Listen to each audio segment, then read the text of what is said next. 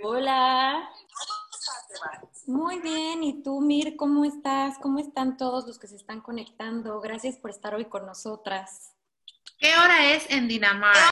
Ahorita son, van a dar las nueve, son 25 para las nueve. ¿Y qué tal está el clima?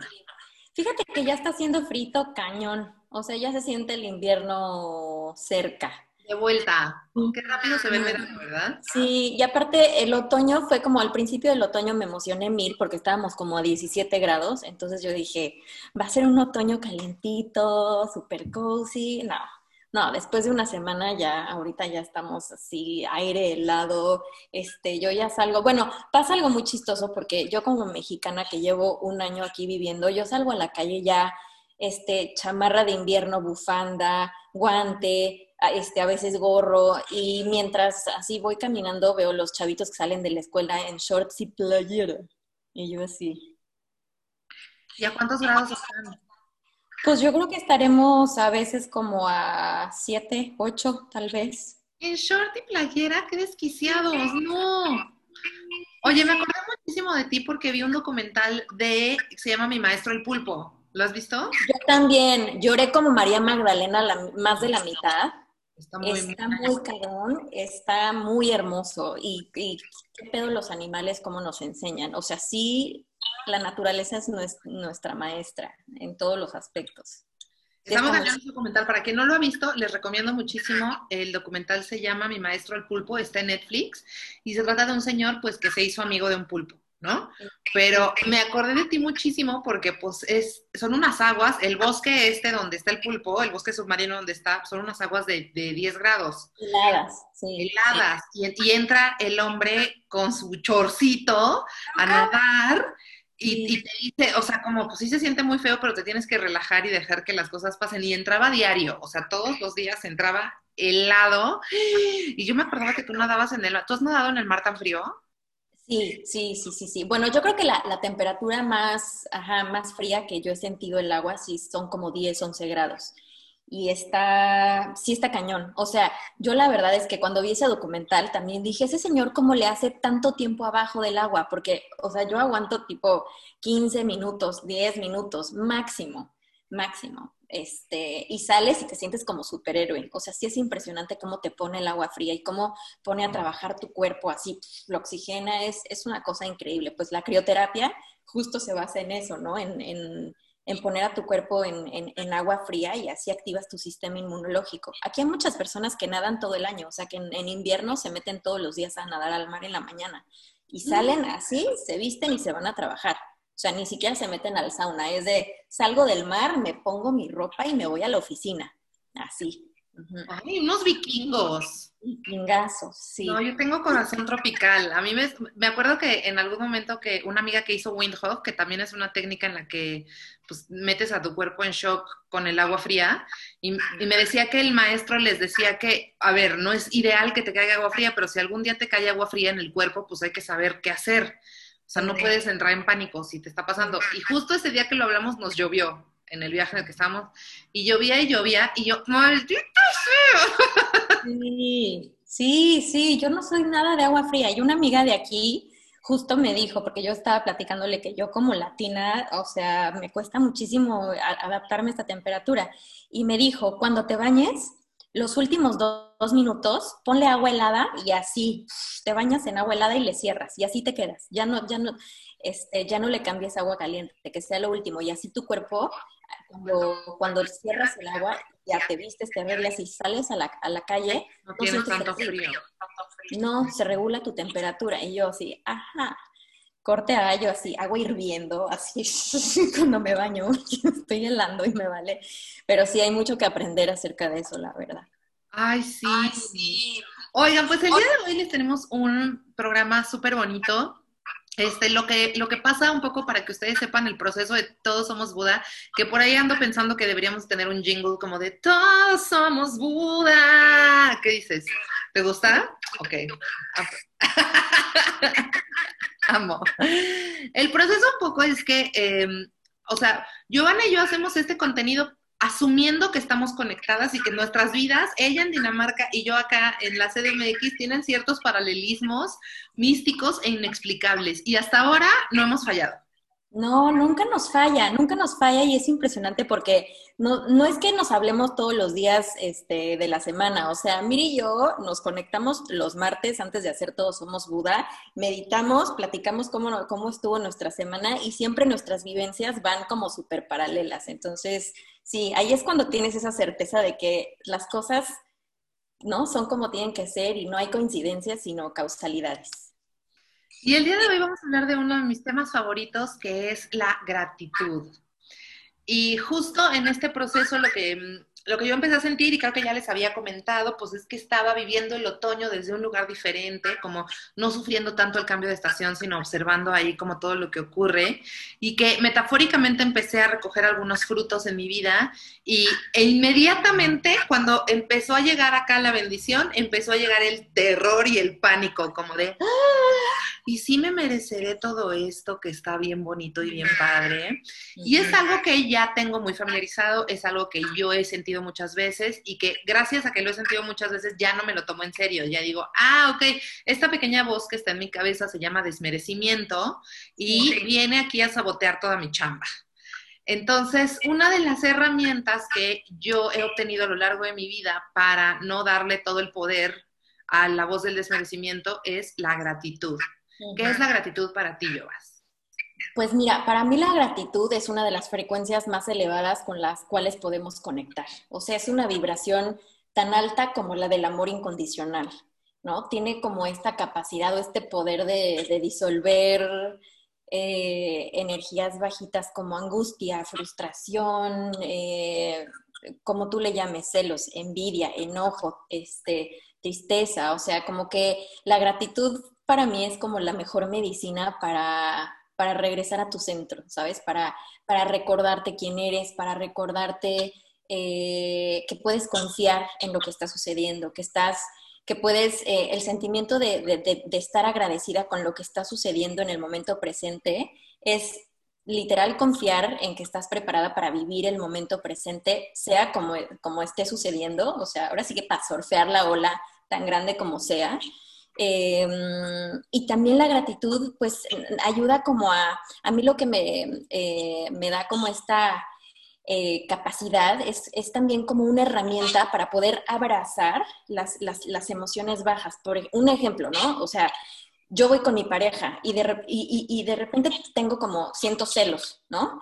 Por alguien que se acercó lo que sea. Cuando yo conecto con la gratitud, dices, puta, ¿cómo voy a conectar con el sentimiento de gratitud cuando estoy sintiendo celos, ¿no? Pero yo creo que también al conectar con la gratitud de decir, ok, estoy agradecida hoy, ¿por qué? Porque estoy con, con esta persona con, con, que amo profundamente, que es mi pareja, y estoy sintiendo celos, pero ¿por qué estoy sintiendo celos? No necesariamente tiene que ver que lo que está reflejado, o sea, siento que em, la persona que me está haciendo sentir eso, en ese momento me doy cuenta que tiene que ver más conmigo que con la otra persona, porque lo estoy percibiendo desde un, estoy como envolviendo esa emoción con gratitud. Entonces, en automático como que se convierte en una, en una emoción mucho más compasiva de sentir, ¿sabes? Entonces ya siento el celo mucho más compasiva conmigo misma. No estoy como recriminándome de, es que ¿por qué estoy celosa? Y entonces, maldita vieja, o sea, ¿sabes?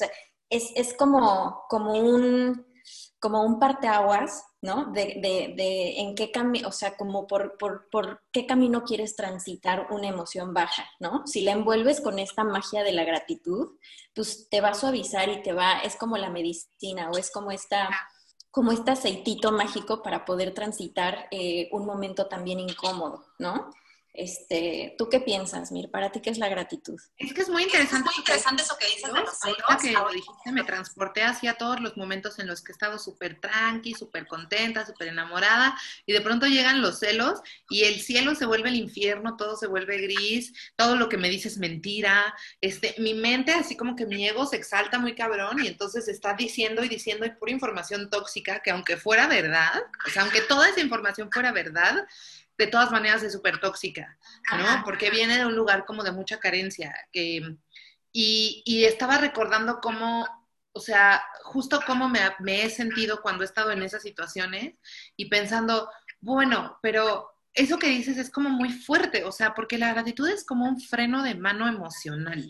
Sí. Entonces, como que siento que no es fácil, porque eh, también las emociones negativas son como muy, muy racy. A mí me dan, también me da mucho placer estarme encabronando y estarle dando de comer así como a, la voz negativa que vive dentro de mí, ajá, y al ego, y se siente, se siente rico, pues, y pues somos changos, ahí nos gusta el placer.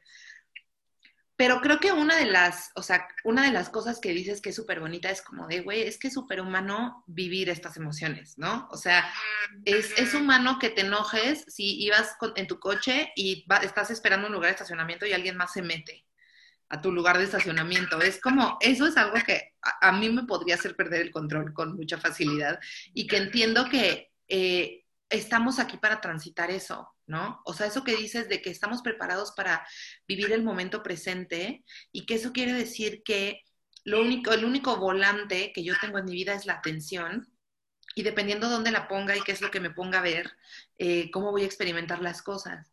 Y entonces yo lo digo y como que me salgo de, mi cuerpo y me salgo del podcast y, y, me pongo así como una escucha afuera y digo, ah, ¿a poco sí? O sea, como que suena too good to be true. Pero yo creo también que lo que podemos hacer y a lo que, o sea, lo que estaría bueno que empezáramos a practicar es como ir al gimnasio. O sea, como que al principio cuando vas al gimnasio dices, ay, no mames, o sea, nunca voy a tener cuadritos en el abdomen. Porque nunca, o sea, porque ves a la gente así mamadísima y dices, güey, eso está muy, no, eso no se puede, a mí me gusta el tamal, ¿no? Vas y confías. ¿Cómo confías en que así las cosas pues, van a cambiar si tú sigues yendo? Y pasan los meses y, y pues van cambiando de a poquito, ¿no? Que es un poco un proceso que a mí me cuesta mucho trabajo, la paciencia con el proceso, el decir, las cosas van a ir transformándose de a poquito, no va a ser un giro así inmediato, pero cuando menos te des cuenta, ya vas a estar en otro lugar, entonces un poco es eso, o sea, es como confiar en el gimnasio de la mente. Y para mí ese gimnasio de la mente tiene que ver con, o sea, primero que descubrir que eh, yo pensaba que no existía nada más poderoso que la ira. O sea, yo decía, es que yo cuando siento enojo, siento que soy así ese fuego que puede quemarlo todo y no, te, no conozco otra emoción adentro de mí que sea tan intensa. Y eh, una vez mi terapeuta me dijo que no puedes estar enojada y sentir gratitud al mismo tiempo. Entonces, cuando, cuando estás muy enojado, cuando estás muy triste, cuando estás, muy, cuando estás viviendo una emoción negativa y de pronto me pongo a pensar, a huevo, ¿eh? Es a huevo. O sea, nunca te dan ganas. O sea, nunca estás enojado y dices, ay, qué ganas de sentir gratitud. Nunca. O sea, es un obligarte. Yo me siento como un caballo así al que estoy moviendo Ajá, o sea, me estoy moviendo a huevo así, como que, como naranja mecánica, así ve esto. Y, y, a, y a partir de como de, empezar a, tener esos pensamientos, yo me di cuenta que era verdad, o sea, que, que sí bajaba la emoción tan intensa del enojo, que era como un melox así importante.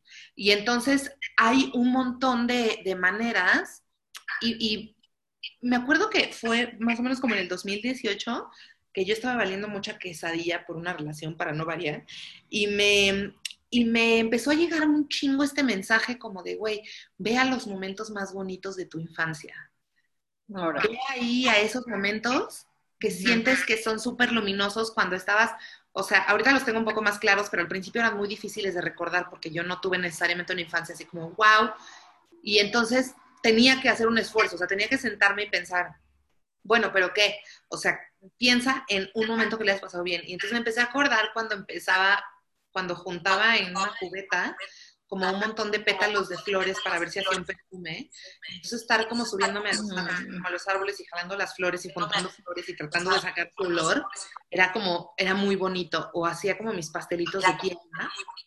Y ahí estaba vendiendo mis quesadillas de tierra en mi y, y, y entonces me empecé a acordar, o sea, como que un recuerdo empezó a jalar al otro. Y entonces me empecé a acordar, sí, de la primera vez que me subí a un caballo, o de la primera vez que la marquesa, que estuve en un lugar con muchos árboles. Y entonces otra vez empecé como a tocar esa sensación como infantil de asombro.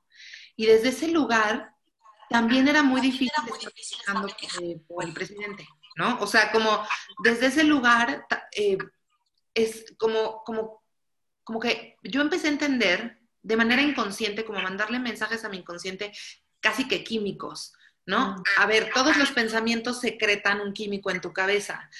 Cuando yo secreto el químico del enojo, pues evidentemente me receto aquí a un cóctel donde me intoxico, me duele el cuerpo, me duelen los músculos, estoy así como es súper cansado emocionalmente, o sea, este cansancio emocional así. Cuando el químico cerebral es de un momento lindo, es de gratitud, es de, es de amor, que se activa desde los pensamientos. ¿Tiene sentido lo que digo? Que se activa o sea, que es una manivela desde tus pensamientos, que yo tengo que agarrar mis pensamientos y obligarlos a pensar algo chingón, pero entonces lo que pasa es que ya que los obligué a pensar algo chingón, como la mente no distingue la ficción de la realidad, empieza a secretar todos esos químicos y ese cóctel de cosas bonitas. Y entonces siento como, como esta ligereza en mi abdomen, este, siento como que se abre mi plexo, como que mi corazón está aquí conmigo, siento mi pulso, o sea, como que en el cuerpo se sienten diferentes estas reacciones químicas de las vibraciones elevadas y las vibraciones bajas. Pero todo el mundo te dice todo el tiempo que tú tienes que vibrar súper alto, pero es muy difícil y nadie te dice que te tienes que obligar. O sea, que es una práctica de repetición como, como el Bárbara de Regil del espíritu. ¿Qué piensas? Sí, es un hábito, definitivamente es un hábito, pero creo que también el, bálsamo de la gratitud es esta, es esta tabla de surf que nos ayuda a, a surfear la ola en lugar de que nos revuelque, ¿no? La situación de los celos, de la frustración, del enojo, pues te puede revolcar, pero si lo vives a través de la gratitud, pues entonces vas a fluir mucho mejor, sin resistencia, ¿no? Es como, ok, pues este sentimiento ya llegó, esta emoción ya llegó, pues seguramente es un mensaje que te está mandando tu alma a través de un sentimiento, a través de una emoción. Entonces, está bien que lo vivas, está bien que conectes con eso porque por algo llegó y por algo estamos en esta experiencia humana que se trata de transitar a través de sentir con el corazón abierto y eso creo que es muy importante. Ahora, creo que también la compasión este, nos ayuda mucho como a, entender cuál es nuestra percepción de nuestra realidad. Lo que decías de los pensamientos es increíble. O sea, de entrada, simplemente el sentir gratitud hace que tu cerebro empiece a, segregar, eh, a generar dopamina. ¿No? Y entonces, en, ese momento, pues eran estos químicos cerebrales de los cuales estamos eh, hablando en, en, cuanto a que físicamente tu cuerpo se empieza a sentir diferente, ¿no? El nudo en la panza se quita, la opresión en el pecho también se quita, este, ¿no? Como que todo empieza a fluir mucho más eh, en armonía. Y, creo que también, por ejemplo, la gratitud nos ayuda mucho como a entender eh, cuando nos sentimos, por ejemplo, con sin, sin, falta de dirección, con poca claridad en la vida, con muchas dudas, con mucha confusión, pues también el hecho de conectar con la gratitud hace que también como que expanda un poquito más nuestra conciencia y como que también nos, nos ayude a entender a qué le estamos poniendo atención ¿no? Si, si, le estamos poniendo atención a la parte positiva de nuestra vida, cuando empiezas a sentir o cuando empiezas a, forzarte, ¿no? A tener este hábito de, de, sentir agradecimiento por la vida, entonces en automático empiezas a poner el foco en lo bueno entonces tu energía y tu atención empiezan a, enfocarse en la parte positiva de lo que tienes, de quién eres, de tus habilidades, de tus actitudes, de las bendiciones que cuentas en ese momento y de todo lo bueno que está ocurriendo en tu realidad. Entonces, el hecho de, eh, de manera consciente, cambiar, tu cambiar tus pensamientos hacen que tu realidad se, se, transforme inmediatamente y eso tú lo puedes percibir.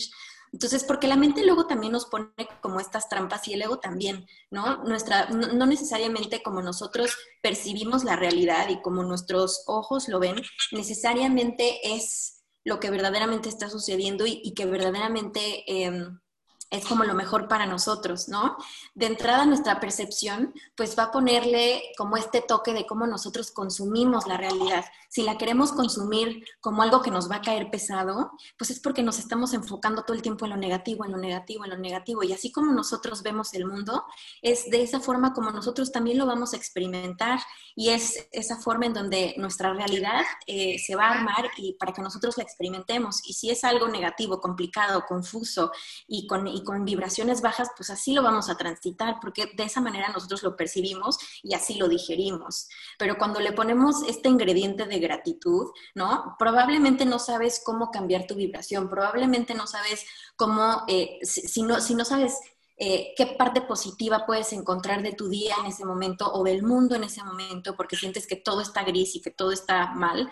Em, no te preocupes, la gratitud es como el, el, boleto, ¿sabes? Como para cambiar eh, a una vibración elevada. Es, es, es, es, este bálsamo que te va a decir, ven, ¿no? Este, yo te voy a enseñar cómo ponerle eh, foco a lo bueno, foco a lo positivo que está sucediendo en tu vida, simplemente conectando con Em, lo mejor que te haya pasado en tu vida cuando eras chiquito, ¿no? Lo que decías. O sea, no necesariamente tiene que ser como lo que está pasando en tu día, que puede ser estar, estás vivo, ¿no? O sea, eso es lo, lo, mejor que te puede pasar. Tienes la oportunidad de estar vivo y eso está chingón, ¿no? Conecta con eso. Ahora, si eso no te satisface, ¿no? Pues seguramente has vivido miles, miles de experiencias increíbles en tu vida, ¿no? Entonces conecta con esa parte y eso es lo que te va a ayudar, ¿no? A empezar a, fluir sin resistencia a todo lo que necesitas eh, entender, experimentar, vivir, ¿no? O sea, todo, todo está bien, simplemente como que es este cambio de perspectiva o este cambio de, de percepción en donde el observador, que somos nosotros como esta conciencia infinita, este, pues es quien, quien, quien, quien nos dice, ¿no? O, quien nos va llevando por este, por este camino en donde nosotros tenemos el poder, ¿no? Y cuando cambiamos a través de la gratitud, esa percepción, pues nos damos cuenta de cómo sí realmente tenemos ese poder de cambiar nuestra realidad y por lo tanto de manifestar. Claro, claro. Eh, y mira, yo creo que ahí, o sea, yo como ubico muy bien los momentos en mi vida en los que me ha sido muy difícil, es difícil eh, querer sentir gratitud cuando, cuando, cuando estás llena de otras cosas, ¿no? Es difícil tener el ímpetu de obligar a tu mente. Y lo que yo quiero decir es que no es un ejercicio esquizofrénico, así como, oye, ¿sabes qué? Estoy viviendo un duelo o tengo un, eh, tengo un problema. Voy a evadir este problema pensando en qué bonitas son las flores. Claro. lo que va a ocurrir ahí es que va a haber una desconexión de la realidad que puede ser bastante confusa. Yo pienso que en mi caso ha sido como de, a ver, estoy viviendo un duelo. ¿Qué puedo ver aquí y ahora que es una oportunidad para mí a, través de este duelo? O sea, ¿cómo, ¿cómo puedo ver que el pasar por aquí me va a dejar en otro lugar que va a ser mejor para mí? A pesar de que no quiero, porque nadie quiere pasar por un duelo, nadie despierta con un chingo de ganas de perder a un ser querido o de terminar una relación pero son cosas que ocurren como el agua fría. Entonces, ya que estoy pasando por aquí, ¿qué, eh, ¿qué puedo obtener de esto? Eh, y creo que eso también tiene que ver con el soltar. Em, en algún momento, hace muchos años, un amigo así en una oficina me dijo, es que Mirko, tienes que entender que todo, el, todo es perfecto, así exactamente como... Y yo decía, pero es que este hippie come flores, o sea, ¿cómo se atreve? O sea, ¿cómo que todo es perfecto? Nada es perfecto, güey. Si fuera perfecto yo sería feliz. Y me dice, por eso, o sea, tienes que estar bien con las cosas como son porque son perfectas. Y creo que, eh, o sea, en esa aceptación, ¿no? Que a mí eh, de pronto me despierta en la madrugada que cometí un error, eh, o mi hijo me dice que ya no me puedo equivocar, o se aumentan mis responsabilidades, entonces tengo más bolitas en el aire y siento muchísima presión de no cagarla, eh, como sentía presión de no reprobar los exámenes cuando iba a la escuela. Y en todas estas emociones, eh, a veces como que ya a, a, a ponerme a rezar a veces hasta la oración de la serenidad, ¿no? O sea, como de pues aceptar las cosas que no puedo cambiar y, tener el valor de cambiar las que puedo y tener la sabiduría para discernir la diferencia. Y yo creo que eso a veces implica soltar cosas bien dolorosas, como tener que atravesar procesos en los que neta, o sea, me dejo de pelear por un minuto, un minuto tantito, me dejo de pelear con el hecho de que no tengo control sobre nada y que todo lo que, que todo está dado y que nada está perdido y que lo que no tengo no es mío. y, eso eh, también es un regalo. Eh, no, no, siento que necesariamente se pueda hacer ese salto de lo negativo a lo positivo, pero nos podemos quedar, yo creo que en el lugar de la aceptación. O sea, a veces no queda de otra. A veces tenemos una situación que es tan compleja que no queda de otra más que aceptar. Y en el aceptar, pues se van abriendo como las puertas hasta lograr agradecer y saber que todas las cosas por las que yo he pasado en mi vida tienen un propósito y un lugar y un porqué y me hacen ser quien soy. Y, por eso hay tanta gente que habla de que el perdón radical significa que no hay nada que perdonar. Eh, porque, porque quizás el perdón es una práctica para mí que que implica como el darle algo a alguien, ¿no? Yo a ti te perdono por lo que me has hecho, cuando todos estamos acá espejeándonos. Exacto. Al contrario, le das las gracias, ¿no? Por, por, por lo que te vino a enseñar, ¿no? o sea, las personas que nos hieren o que nos hacen cosas, eh, pues al final son nuestros maestros, eh, quienes llegaron a enseñarnos lo que teníamos que ver en nosotros mismos que no habíamos visto. Y entonces gracias a ese dolor o ese, o ese sentimiento que esa persona eh, generó en ti a través de esa situación, pues es lo único que, eso, eso es lo que, lo, lo que significa un aprendizaje, ¿no? Y, esa, y eso pues es es, es, es, lo, lo, es la gratitud, ¿no? Cuando, cuando, cuando abrazas esa experiencia a través del aprendizaje, pues la estás abrazando a través de la gratitud y de ser compasivo contigo y con la otra persona, ¿no? Careu nos dice, gratitud infinita por sus palabras en tiempo divino perfecto. Gracias a ti, Careu, por tu energía y por tu presencia. Ahora, eh, yo quisiera como hablar de algunas herramientas en específico que podemos utilizar para cuando no sale tan naturalmente la gratitud de nuestro cuerpo. Entonces, una es que eh, yo he escuchado, yo no soy una persona de mañana, la verdad, como ustedes saben, a mí me gusta dormir en la mañana, pero yo he escuchado eh, que la gente en la mañana es mucho más receptiva. Eh, por ejemplo, yo es mucho más fácil que llore en la mañana, me siento mucho más sensible en la mañana y cuando escribo en la mañana salen unas cosas muy chidas.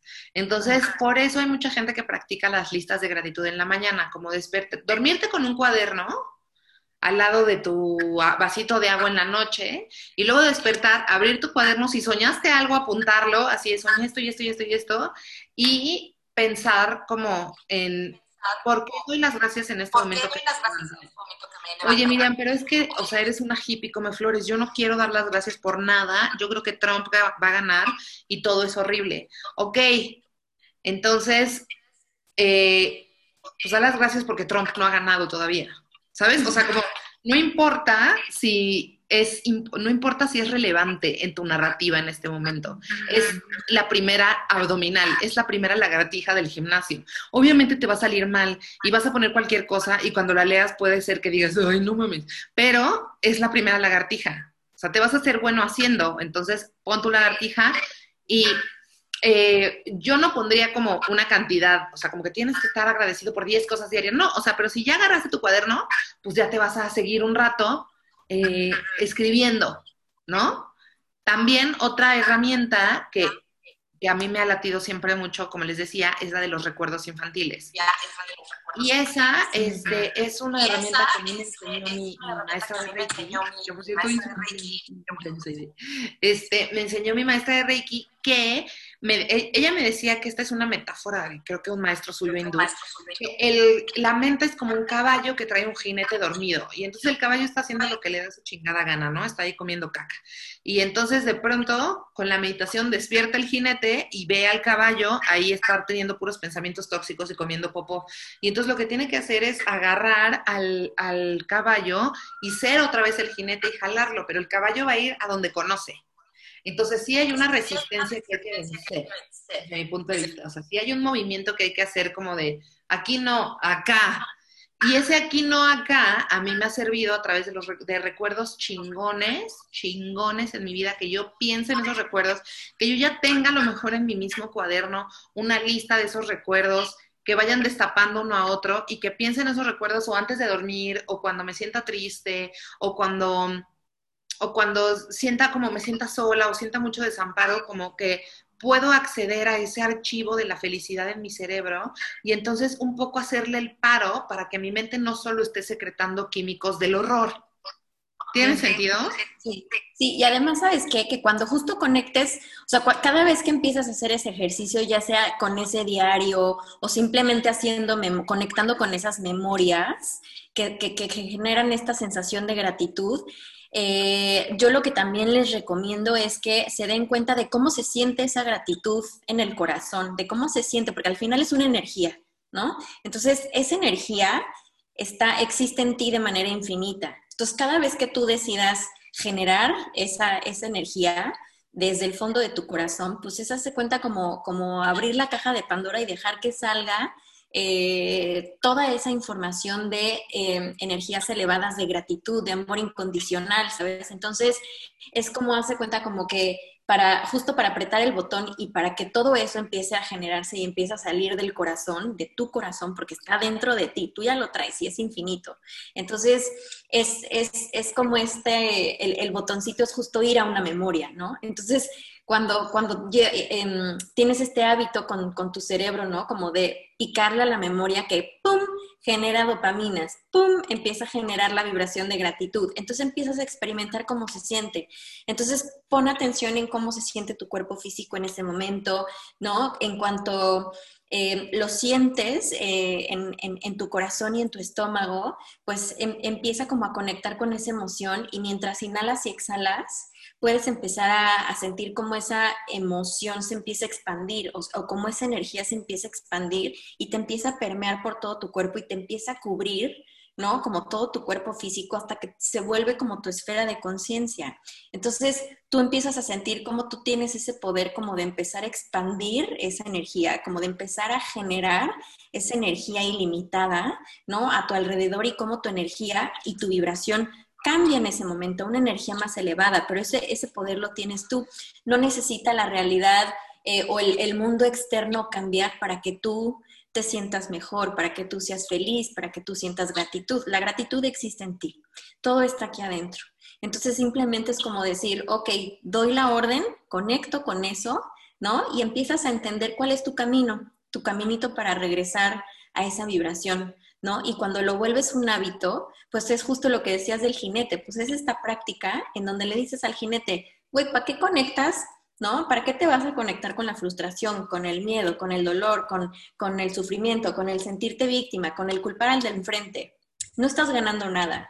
No te estás haciendo más feliz ni, ni le estás haciendo un favor a nadie. Entonces, ¿por qué no mejor conectas con la gratitud y empiezas a activar ese, ese botoncito en donde tú empiezas a entender cómo tú puedes regresar a tu centro, cómo tú puedes conectar con esa vibración. Y también creo que el, tema de la gratitud, lo que decíamos hace ratito, te ayuda a soltar el control y a rendirte, ¿no? O sea, no necesitamos controlar absolutamente todo y lo que normalmente eh, nos duele no controlar y nos genera frustración, es porque justo es una ilusión del ego de querer controlar todo y como, y como no nos toca controlar y porque no es nuestra responsabilidad, entonces empezamos a tener esa resistencia y esa frustración y esa incomodidad. Pero entonces cuando te sientas ahí, recuerda que no, no es tu estado natural sentirte así, ¿no? O sea, no es como de, es que yo soy así, es que yo siempre me siento mal, es que yo siempre estoy como, ¿no? En este de mal humor, yo soy malhumorado. No, no es que seas malhumorado, nadie es malo, no es tu estado natural del ser.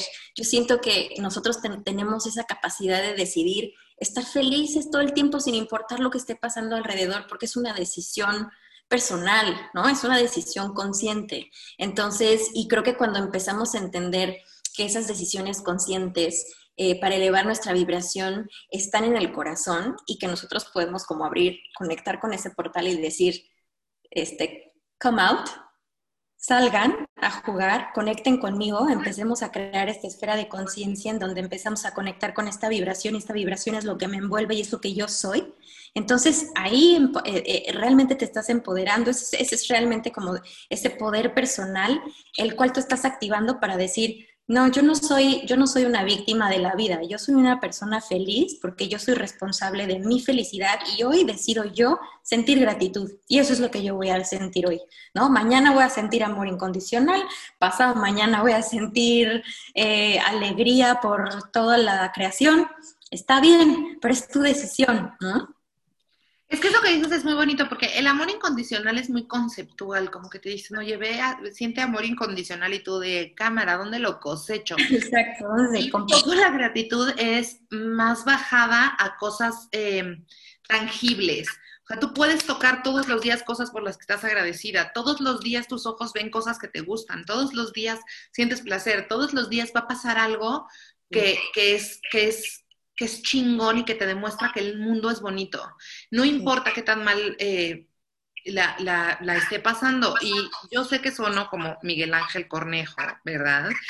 Eh, esa es la intención de todos somos Buda, pero... y un poco es porque, a ver, o sea, si estamos manifestando nuestra realidad, ¿de qué coño nos sirve seguirnos contando las mismas historias en la, de desmerecimiento y de que no valemos nada y de que todo lo que está pasando es sombrío y de que la, y que la vida es bien horrible y de que, ¿por qué? Porque lo único que va a pasar es que esos pensamientos van a seguir generando más de lo mismo. Y entonces, porque de nada sirve tampoco que Giovanna sea una persona que esté manifestando una realidad bien chingona para sí misma allá, ¿no? Y, comparte esta información y entonces me toca a mí, yo digo, ah, ok, esta es una herramienta que todos podemos tener. Y yo creo que de ahí viene esta intención de ponerlo en palabras y de hablarlo eh, en, en, una plataforma como esta. Pero al final es un trabajo individual que tiene que ver con el coño, si yo estoy creando mi propia realidad, ¿no? Eh, si yo soy Dios y yo estoy haciendo que todo esto suceda, em, ¿por qué voy a pasar por, por qué voy a seguir repitiendo estas mismas conductas y seguirme comprando este personaje que a lo mejor solo es correspondiente a una sola cosa que me pasó en mi vida, ¿no? Que tiene que ver, o sea, en mi vida yo me he sentido súper identificada con un personaje que tiene que ver con algo que me pasó en la infancia, algo súper concreto que me pasó en la infancia. Eso súper concreto no soy yo, yo no soy eso, yo, yo soy mucho más que eso. Eso es algo que a mí me pasó. Y entonces empezar a observarme desde un punto de vista como menos reduccionista, en el que me doy cuenta que no solamente no soy lo que me pasó, sino tampoco soy mi cuerpo, y tampoco soy mi pelo, y tampoco soy eh, si mi pareja la acepta la sociedad, y tampoco soy mis followers, y tampoco soy los clics, y tampoco soy la cantidad de likes en mis fotos. Entonces, ¿qué soy? ¿No? Y a través de como, como para mí de esa pregunta es como yo me empecé a revelar y a decir, bueno, coño, prefiero eh, ya caer y rayar en la cursilería que estar viviendo una vida en la que todo el tiempo le estoy haciendo caso a esta voz súper melancólica, que en mi cabeza es como un Johnny Depp, por eso es tan sexy la tristeza, porque es como, como un hombre con delineador así atormentado, este, como un Jarvis Cocker, así como, ya sabes, así como un rockero, así como un rockstar así atormentado, así que, que nadie lo entiende. Con música de Radiohead de fondo. Ajá, y ese es un personaje, o sea, yo me acuerdo que yo tenía una terapeuta que me decía, Mir, o sea, si estás triste o te gusta estar triste. Y yo me envergaba, salí enojadísima de esa terapia, ¿cómo se atreve esta señora a decir que me gusta estar triste? Sí hay gente a la que, a la que, más bien, no que nos guste, sino que nos identificamos con ese personaje porque es lo que conocemos desde el principio. Y entonces yo o sea, real no me gusta. De verdad soy una persona que le emocionan las flores. Sí soy, o sea, como yo cuando era niña me gustaba comer tierra y me gustaban los árboles y me cagaba de risa sola y, o sea, esa en realidad es mi esencia, pero entonces me pasaron cosas que me hicieron identificarme con este personaje de la chica triste, emo, melancólica que escribe poesía y ahí me quedé. Y entonces, después de un montón de tiempo, sentí que salí del closet, o sea, sentí que me tenía que revelar ante este amarre que yo solita me había hecho y de verdad cuestionarme de dónde estaba saliendo este coño personaje, porque no era el único, porque tenemos un chingo de máscaras. Entonces, un personaje era el Johnny Depp súper triste rockstar, otro personaje era la Femme Fatal que no sentía nada por nadie y ella tenía un paliacate, unos lentes y manejaba un Corvette imaginario. Este, está como la comediante que nunca está triste por nada y siempre ríe, jajaja, jijiji, ¿no? Y que no tiene capas de profundidad porque solo es un payasito. Y todas estas máscaras, máscaras para mí han sido, a ver, las máscaras sirven. Están bien los personajes, pero creo que hay dos cosas. Uno, podemos escoger personajes más sanos. O sea, podemos escoger personajes menos dolorosos, ¿no? Si tú me dices, güey, es que mi personaje le mama estarse cortando con un cúter, yo te diría, güey, ¿por qué no? Te mejor te consigues un personaje que es culpa, ¿no? O sea, que te, que te haga menos daño. Escoger la máscara, yo creo. Y dos, como sí revelarte ante las máscaras que no están chidas. Ante, ante ese personaje en tu cabeza que te está diciendo cosas horribles todo el tiempo y, que, y con el que a huevo te quieres identificar porque en algún momento de tu vida te funcionó. Y yo creo que en esa rebeldía es ir soltando la capa y como, para mí ha sido como poder decir en fuerte aquí en una cámara con ustedes de, güey, sí soy una persona bien cursi, sí soy una persona muy sensible, sí soy una persona que se pone a llorar, al mismo tiempo soy una persona que la mayoría de las veces no sabe qué hacer, que también tengo mucho miedo, que también tengo una voz en mi cabeza que me dice, es que no te mereces el amor porque estás gorda, y, pero ya le contesto, o sea, ya le contesto y le digo, mira, punto número uno, yo no soy mi cuerpo. Punto número dos, gorda es un concepto negativo desde la sociedad. Y punto número tres, yo no tengo por qué no disfrutar de la nave en la que vivo mi 3D a pesar de lo que digas, ¿no? qué bonito. Y que eso es algo que, eh, que, a mí me han enseñado muchas maestras, que es como, como no se van a apagar a lo mejor esas voces, a lo mejor esas voces tóxicas y culeras nunca se van a ningún lado, pero sí hay chance de contestarles.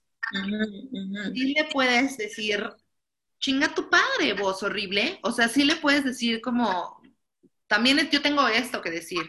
Y esto de que yo no soy mi cuerpo me lo traje de una experiencia de la semana pasada.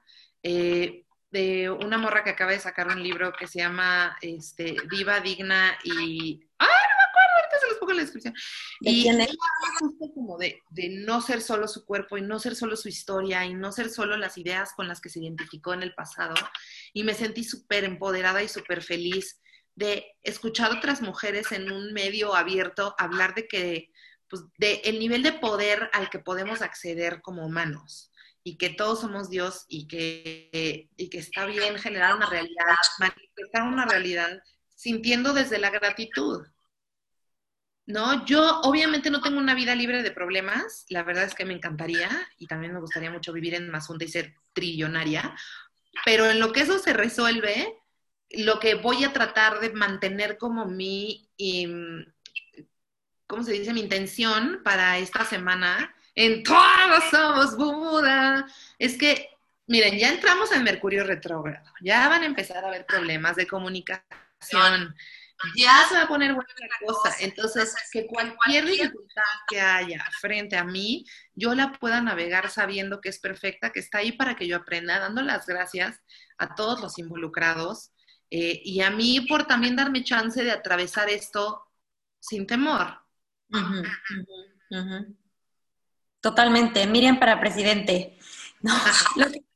Lo, que, dices es muy cierto porque eh, estas actitudes como de eh, vivir en, en, la situación de victimizarnos a nosotros mismos en cualquier situación o estar anclados como en el sufrimiento o como en el dolor, pues también tiene que ver con estos personajes o este sistema de creencias con el que eh, nacemos o somos programados desde chiquitos, ¿no? Entonces, si nosotros estamos educados eh, con las películas que vimos, en donde pues la, chica que está sufriendo por el desamor, que está a punto de cortar las venas, y en eso llega el príncipe y le dice, yo te voy a salvar, vente conmigo, y entonces estamos este, como en este enamoramiento del amor romántico en donde tienes que sufrir, eh, el amor tiene que doler y entonces eh, cuando te sientes rota por dentro, entonces el de enfrente va a llegar a salvarte a ti.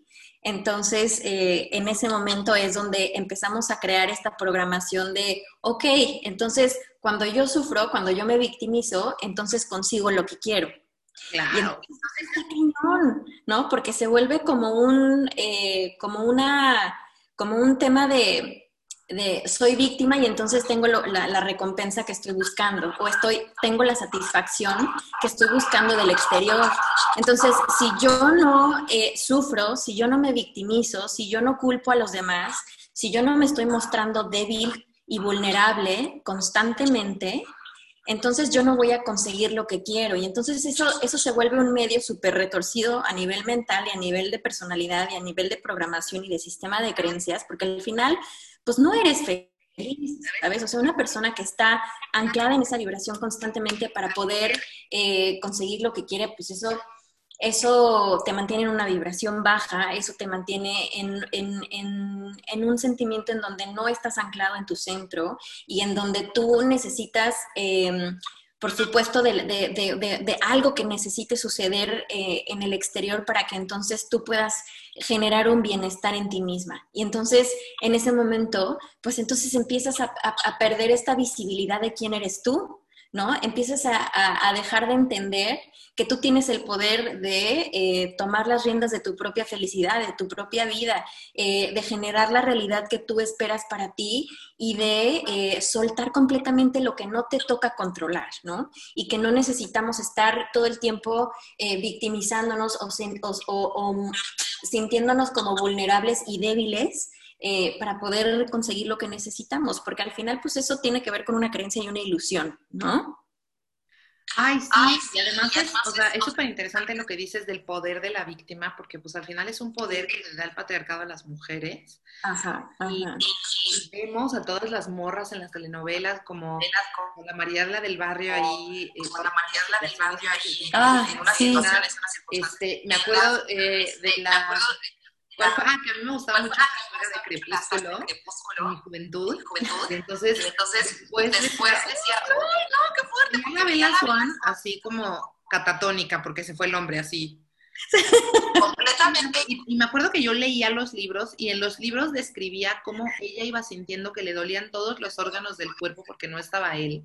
Y eran páginas y páginas así de, del dolor. Eh, creo que ya les había comentado que incluso una vez le pregunté a mi papá qué era el amor y me dijo que el amor era no poder comer y no poder dormir por no dejar de pensar en alguien. Oh my God. Y mira, punto número uno, con todo respeto a mi papito santo, yo nunca lo he visto sin comer ni sin dormir. Entonces, como que yo decía, mmm, pero, pero yo sí me compré esta idea muy cabrona de que entre más sufres, más eres merecedora, ahora sí, que como dicen los católicos, del reino de los cielos, y de que ah, sí. Yo tenía unas, unas ilusiones así como muy locochonas en la, en la primaria, güey, en la que yo imaginaba que me iba a desmayar en el patio del recreo y que el que me gustaba iba a llegar así a cargarme, me iba a llevar a la enfermería. Aquí está la niña que se cayó, ¿no? Y yo creo que yo creo que eh, ese, ese poder de la víctima es algo a lo que a mí en lo personal me ha costado mucho iniciar, porque es muy satisfactorio y es súper em, es súper referencial a cómo estamos acostumbrados a ver a las mujeres, a la mamá luchona que sacrifica todo por satisfactorio, que lo deja todo, que ya no quiere nada para ella, que todo lo da, que todo lo entrega, que todo lo, ¿sabes? O sea, desde este sacrificio casi católico, eh, súper venerado por las masas, realmente cuando ves que una mujer se embaraza, no importa qué edad tenga, o sea, no importa si es un adolescente, inmediatamente la comunidad y la sociedad la ropa porque es madre. Entonces, aparte ellos tienen un respeto a las niñas y las mujeres que no tienen del otro lado. Y yo, por ejemplo, que no he sido madre a mis 36, casi, pues sí, casi 36 años, eh, estoy viviendo también lo mismo, pero del otro lado, o sea, como, ¿qué ocurre si decides no? Y, y, desde dónde no es, no es la gente, no es cómo te cuestiona la gente, es como hacia adentro eh, de nuestra cabeza estamos contándonos estas narrativas en las que queremos acceder a cierto poder. ¿A qué, no, ¿A qué me refiero yo con el poder de la víctima? Como el yo todo lo que hago por ti. Yo todos los días me levanto temprano para taparte tus piecitos porque se te destapan. Y tú no puedes bloquear a esa chava de tu celular, Joaquín, no puedes. claro, porque es el chantaje, ¿sabes? O sea, yo eh, eh, estoy, o sea, doy todo por ti todos los días, ¿no? Y tú no puedes hacer eso por mí. Entonces ahí empiezas como a, a chantajear al de enfrente para poder conseguir y es volver a hacerte la víctima y es volver a hacer eso. Y no nada más en las relaciones de pareja, o sea, también eh, nuestras mamás, que digo, yo amo a mi mamita también y la quiero mucho, pero las mamás también luego son masters en este tema del, chantaje de yo te hice de desayunar, yo te, yo te parí, yo te... Este, pues imagínate la cantidad de generaciones y generaciones y generaciones de mujeres que están paradas en el mismo discurso. Sí, claro. O sea, yo me acuerdo que... Eh, eh o sea, con mi abuela, diciendo mi abuela, ya se murió mi abuelo, ya se murió mi abuelo, ¿qué quieres? Yo quiero estar eh, para mis hijos y, y, servir para ellos, pues. Y yo pensaba como, o sea, ya, ya ni siquiera hay cómo sacarla de ahí, ¿sabes? O sea, ya no hay cómo llevarla a la marcha del 8M y decirle, mira, o sea, más bien es como de, ah, claro, o sea, yo entender que vengo de un linaje y de una generación tras generación tras generación de mujeres que se victimizan para obtener lo que quieren, porque ese era el único lugar desde el cual podíamos obtener un poder, o sea, tampoco es un juicio. Ese era el único, lo único, el único campo que tenías era en tu casa y lo único que tenías era la manipulación de tu marido. Eso era lo que había. En este momento me parece que es súper valioso poder recoger esas ideas y decir, ah, ok, yo tengo esta tendencia a, victimizarse, a victimizarme y sobre todo a no querer asumir mis errores y asumir la responsabilidad de mi cagadero y mejor ponerle en el otro, es que tú no me dices, que tú no me hiciste, es que tú no me entiendes, es que tú no me das porque vengo de un linaje y de generación tras generación de mujeres que así me educaron y esta es la, información que nos hemos estado dando, desde una pulsión pues de repetición.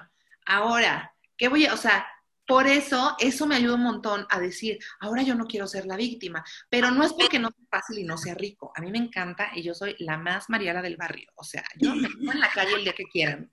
O sea, para mí el drama es así como de que automático. Pero también me puedo pensar, ok, son un chingo de personas. O sea, si no se detiene aquí, ¿qué sigue? ¿No? O sea, si yo sigo con la repetición, porque aparte la repetición es acumulativa, es como que dicen que los secretos se van haciendo como se les van poniendo capas y capas y capas, pero nunca se mueren, son como un tumor. Sí, sí, sí, sí, sí. Entonces, la, o sea, si yo sigo eh, enfrentándome a la vida, de esa manera en la que no asumo ninguna responsabilidad por mí y todo lo pongo en que el otro me cargue la bolsa y me haga mis huevos, eh, por supuesto que voy a encontrar muchísimas satisfacciones y seguramente voy a tener una pareja, una vida, hijos a los cuales manipular, etcétera, pero no va a cambiar eh, todo ese dolor patriarcal que han cargado generaciones y generaciones de mujeres.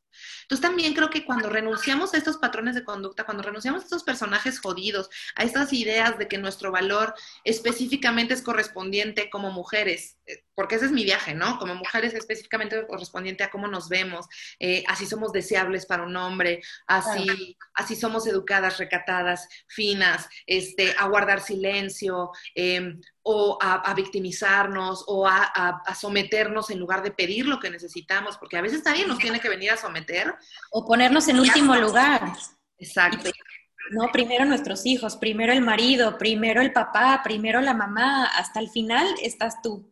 Y eso también tiene, pues, es, es, es como de una herencia que venimos, que venimos cargando y que, y que yo creo que al final eh, no nos damos cuenta porque ha sido parte de nuestra normalidad y parte de nuestra programación, pero en este momento yo creo que ya tenemos como esta capacidad eh, de, acuerdo a nuestro nivel de conciencia, de identificar que por más que sea nuestra normalidad, no necesariamente es para nuestro más alto bien y que nosotros tenemos este poder como de tras cortar, ¿sabes? O sea, como que creo que nuestra generación ha sido este parteaguas de decir, güey, le voy a hacer un favor a las generaciones venideras y yo aquí voy a parar este desmadre que se traen desde hace cientos de miles de años, pero, pero ya paren, por favor. y paramos juntos, o sea, yo creo que generacionalmente colectivamente paramos juntos y la gratitud es una herramienta bien chingona para empezarnos a hermanar, eh, para empezar a sentir compasión unos por otros, para empezar a sentir compasión, como dices, por mí misma, por mi propio proceso, por mis propios errores, poder aceptar que me equivoqué en lugar de victimizarme, también es decir, tengo chance de equivocarme y me voy a equivocar muchas veces y todas ellas tengo que poder pedir perdón. Sí. sí. Nos dice por acá, vital, vital. Pienso que el verdadero amor en pareja se encuentra cuando dejas de hacerte la víctima y te haces responsable de tus traumas y patrones, te aceptas, te perdonas y buscas terapia, mano. Eso, mamona.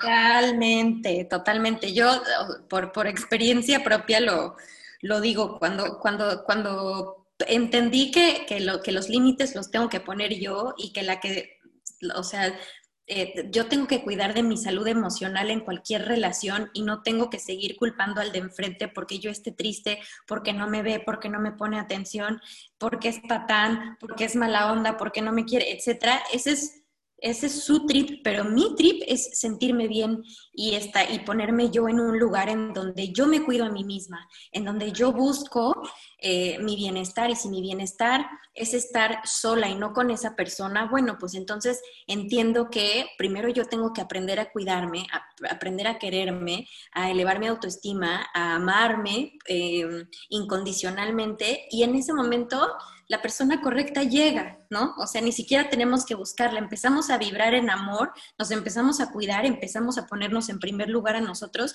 y en ese momento la persona correcta o, llega cuando estás vibrando en esa frecuencia y está chido.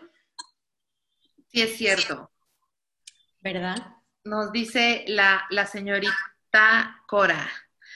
Lo del personaje y las máscaras es muy fuerte. A veces es difícil salirse del papel con personas con personas que te conocen, que te conocen de tiempo porque te vuelves escena dos por la inercia.